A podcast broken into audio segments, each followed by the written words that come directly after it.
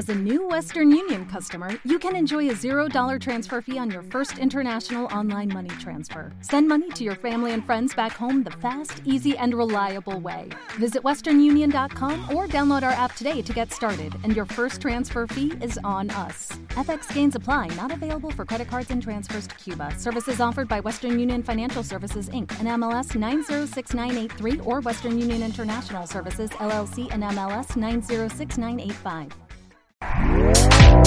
Este podcast forma parte de Evox Originals. Disfruta de este avance. Luces en el horizonte con Luis Martínez.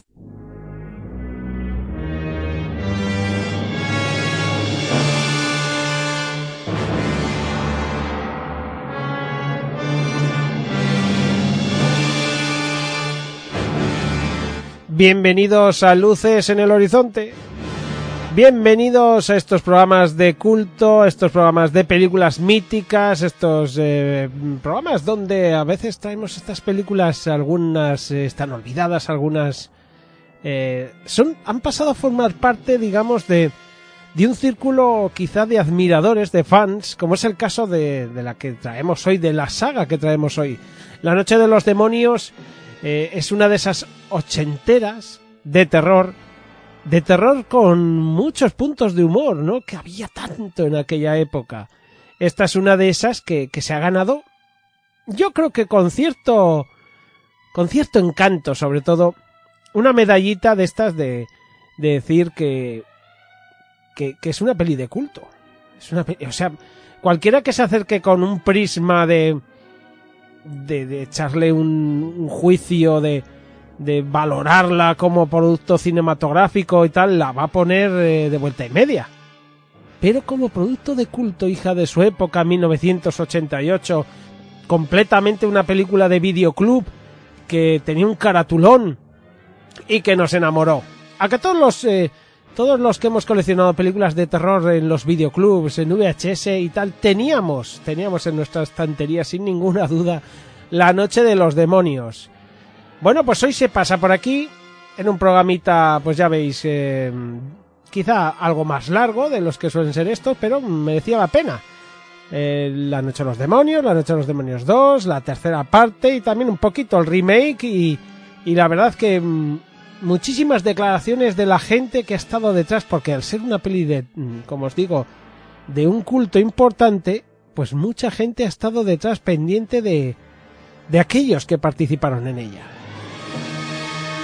Como siempre, en Luces en el Horizonte está con todos vosotros Luis Martínez Valles, que espera que paséis un ratito a gusto. Esta vez nos vamos a Hull House, donde quizá Ángela nos traiga unos demonios que se nos metan en el cuerpecillo con ganas de estar cachondos perdidos. ¿Vamos allá? Venga pues.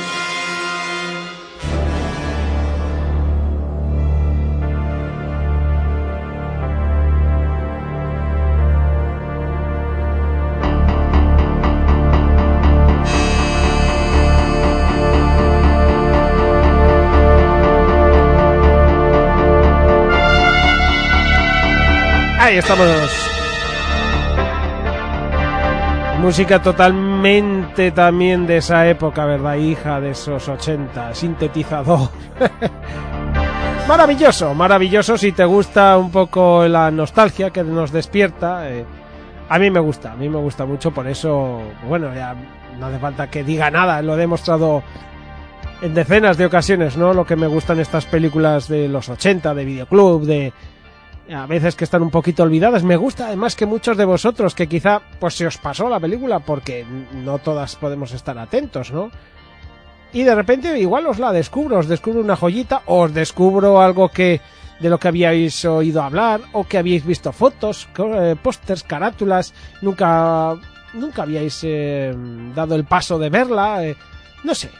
A mí todo esto me parece maravilloso el hecho de poder compartir con vosotros estos ratitos.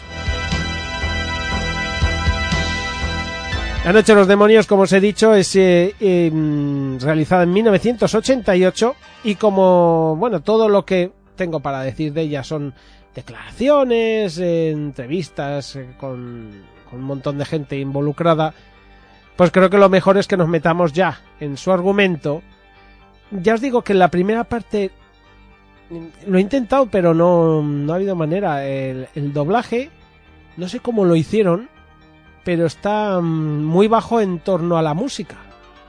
Entonces la música muchas veces pisa un poco el doblaje y no se les acaba de entender muy bien.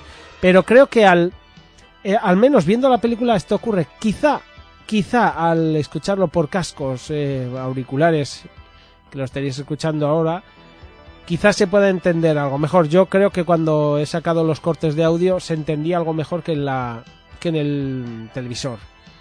Bueno, vamos allá. Vamos allá al argumento de esta auténtica maravilla ochentera llamada La Noche de los Demonios. Unos gamberros disfrazados van en un coche, es Halloween, y vemos cómo se ríen de una abuelete que va por la calle con sus bolsas de la compra. Eh, alguien o algo acecha a este hombre, es otro idiota, otro gilipollas que le pega un susto importante al hombre y al, no para de, de asustarse con todo el mundo que, que se mete con él, se le cae hasta la compra. Eh, vemos que aparece una chica que, intenta ayudarle, una chica rubia, sabemos que es Judy, nuestra protagonista, pero se molesta con ella y la manda a la mierda. De hecho, la llama zorra y todo, ¿no? Y ella, pues dice, ala, pues si, si no quieres, pues ya me voy, claro. Y vemos además que cuando nos estaba dando ya bastante pena la abuela, aunque ha sido muy borde, resulta que el cabrito de él, el cabronías de él, está preparando en sus bolsas, digan, vamos a decirlo así, en las bolsas de la compra tiene dos elementos. Recordemos que es Halloween. Tiene manzanas y tiene cuchillas de afeitar. Judy llega a casa. Vemos que le llama Jake eh, por teléfono, Jay, Jay, para que vayan a una fiesta que ha organizado Ángela. A Judy no le hace mucha gracia porque, según ella, Ángela es algo rarita y le gusta la brujería. Pero bueno, Judy al final accederá. Hay un susto del hermano adolescente de, de Judy que está escondido en el armario y que se... Así, esto es cine ochentero, eh, esto era así, eh, hay no hay casi excusas para ver tetas. es que eh, todos sabéis, bueno, todos no, pero los que crecisteis con estas películas, tanto de terror como aquellas de adolescentes cachondos, había tetas por doquier y con cualquier excusa nos venía bien, pero en esta ocasión, bueno, está, está con sujetador, pero sí que el hermano adolescente, yo creo que está con sujetador porque, claro, el hermano adolescente eh, es un actor también adolescente, entonces eh, yo creo que igual sacarse las tetas eh, con este igual hubiera sido un problema, no lo sé, no lo sé, el caso es que se las ven sujetado, un sujetador que transparenta y el cabrito de él aún le llega a soltar un, comentario acerca del tamaño de las tetas que tiene. eh, que tenga cuidado que no va a poder atarse las zapatillas con esas pedazos de tetas. Pero bueno, tampoco son para tanto. Que tiene unas tetas normales.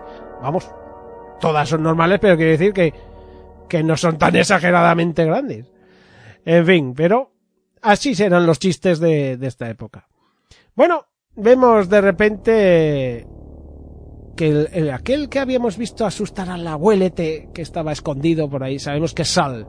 Sal eh, ha llegado a casa de Judy y le abre precisamente el hermano y le querrá sonsacar porque sabe que el hermano se habrá enterado dónde va a ser la fiesta a la que va a ir Judy. Al final se lo saca. Es el Hull House.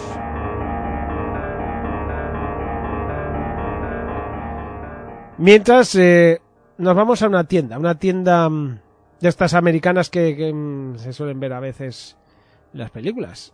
La verdad que no hay muchas tiendas así, yo creo, por lo menos en mi ciudad, eh, con todas esas neveras, estanterías por en medio. yo creo que son de- están dispuestas de otra forma, vaya. No sé. Eh, el caso es que vemos como los dos dependientes están completamente hipnotizados, eh, mm, enruchados, perdidos, con una chica que les está está agachándose en la estantería de enfrente, claro, y está dejando ver toda la braga, la braga rosita, eh, que se nota pues ahí todo lo que hay debajo eh, y demás. Y claro, y están que no tienen ojos para otra cosa, más que una cara de tontos que, que avergüenza al, al ser humano, al, sobre todo al varón, sí señor. Madre mía, qué vergüenza. Vergüenza ajena.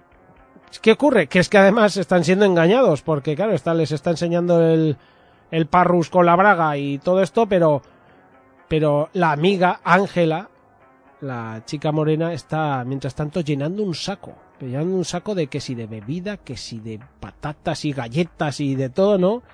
Y ahí está, ahí está pillando de todo, mientras, claro, los otros dos idiotas, pues, pues no se enteran. Ojo, eh, que cuando se va, la chica rubia que es Susan, mm, de repente les dice, ¿tenéis huevos de chocolate? Y ellos dicen, sí. Y dice, qué bien chicos, os la tendré que chupar algún día. Ese es el comentario. Esa es la frase. Y claro, ya, ya, bueno, pues puedes entender un poco por qué se les queda esa cara de gilipollas. Que Susan también, pues se mete ahí, mete un poco de, de leña al fuego, desde luego. En fin, Ángela le dice a Susan que lo que tiene pensado es cojonudo y que todos los que vayan a su fiesta se cagarán de miedo. Bueno, Jay ha llegado ya a buscar a Judy y vemos que aquellos que iban en el coche al principio eh, eh, son dos tíos. Uno es eh, más orondo, además con cara idiota perdida, que lleva una nariz de cerdo como de, pues, de disfraz. Y además es idiota perdido, pero insoportable, esta gente inaguantable. Y el otro pues es un chaval negro, eh, bueno, un poco más tranquilo, pero también es un poco, está un poco alterado. Y la chica que parece aguantar, sobre todo al gordo que la trata fatal, ¿eh?